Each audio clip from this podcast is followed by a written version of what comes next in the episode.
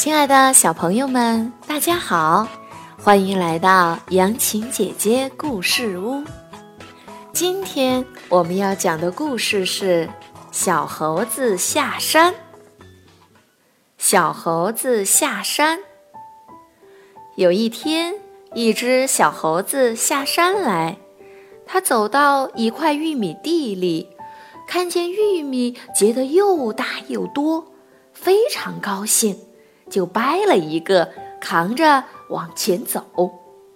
小猴子扛着玉米走到一棵桃树下，他看见满树的桃子又大又红，非常高兴，就扔了玉米去摘桃子。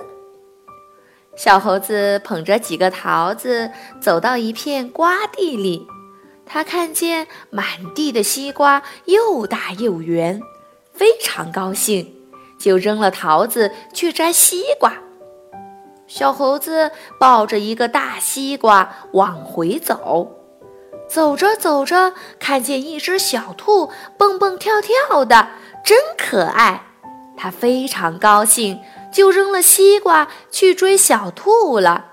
小兔跑进林子里不见了，这下小猴子只好空着手。回家去了。